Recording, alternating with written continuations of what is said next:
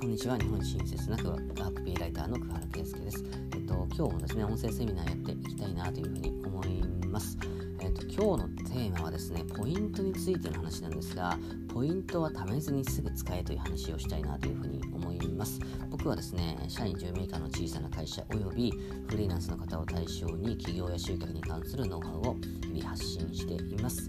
ぜひ興味ある方はチャンネルフォローおよび概要欄からね、メルマガ登録の方よろしくお願いします。で今日お伝えする内容は、ポイントについてね、考察したいんですね。で、ポイントっていうと、まあ、買い物の時にたまる楽天ポイントだったり、T ポイントだったり、まあ、アナとかね、JAL のマイルなんかを指しますよね。で、効率のいいポイントの貯め方みたいな特集って、いろんな雑誌とかね、まあ、インターネット、今で言えば YouTube なんかであの話してる方もたくさんいて、まあ、いつの時代も人気のコンテンツなんですよね。で、でそうなんですけど、実はね、ポイントっていうのは、経済合理的に見ると、貯めずに使う、貯めずに使うっていうのが正解なんですよ。で、その根拠とかね、そのあたりを今日は話していきたいなというふうに思います。でまずね、ある調査会社によると、日本人のポイントカードやクレジットカードの平均的な保有枚数ですね。これ何枚ぐらいだと思いますか？でもったいぶらずに正解を言うと20枚ぐらいらしいんですよ。で思い返してみると僕も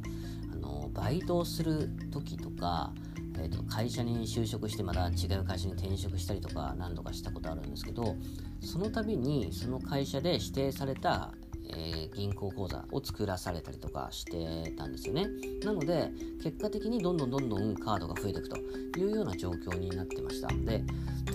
一時期ね、僕もたくさんのカードをね、あの長財布に入れて、お財布がパンパンみたいな時期もあったんですよね。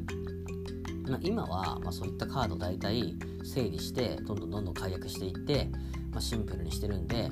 とんど何枚ですかね。銀行カードがそれでも3枚ぐらいと、まあ、クレジットが2枚2種類ぐらいしか持ってなくて、まあ、今財布もほとんど小銭入りしか持ち歩いてないでいないのでほぼ楽天カード1枚で生きてるんですけどえっと僕の周りではねポイントをそれ踏まえて何万円分とかねずっと貯めて使わない人がいるんですよ。まあ多分楽天とかアマゾンでまあ大きな買い物すると結構貯まるケースあるじゃないですか。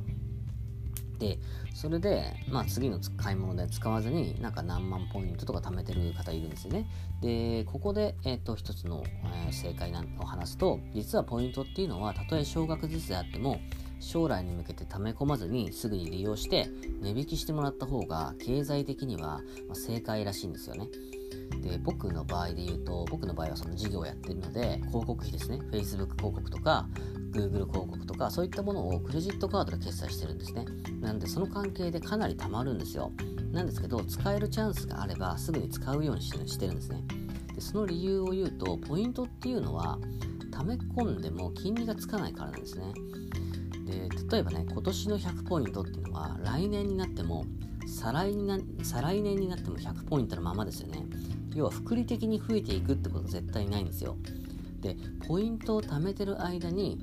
利用有効期限がね切れたりままたはねそのポイントの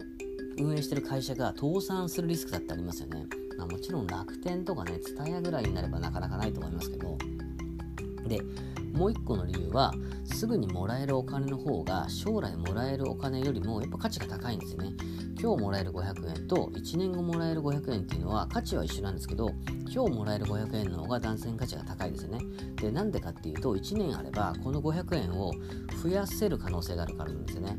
で一番増やすの増やすのってどうやるのっていうところで言うと、まあ、簡単な方法はえーと、投資信託とか債券にその500円を投資すれば多少なりとも、まあ、福利で増やせますよね。でビジネスをやってる方であれば広告費とか設備投資に回すことで増やせる可能性がありますよね。まあ、ところがね、ポイントの場合はずっと価値が同じなんですよ。それどころか、物価が高くなっちゃうと価値って下がるじゃないですか。まあ、例えば500、ね、牛丼1杯350円だとして、まあ、インフレ化して400円になったらその350円でポイントそのポイントで牛丼が食べれたものが400円になっちゃう可能性もあると400円、400ポイントないと食べられない可能性もあるということですよね。で、これね、証券会社によっては貯まったポイントをそのまま強制的に投資に回すこともできますし、最近はね、ほとんどね、まあ、コンビニとか、まあ、コンビニもあんま行かない方がいいと個人的には思ってる派なんですけど、まあ、スーパーでね、ペイ、スーパーでもね、ペイ決済ができるようになってますよね。で結論としてはね、ポイントについてはね、だから溜め込まずに機会があればね、どんどん使っていけばいいのかなというふうに思っています。今日の話、ちょっと参考になれば嬉しいです。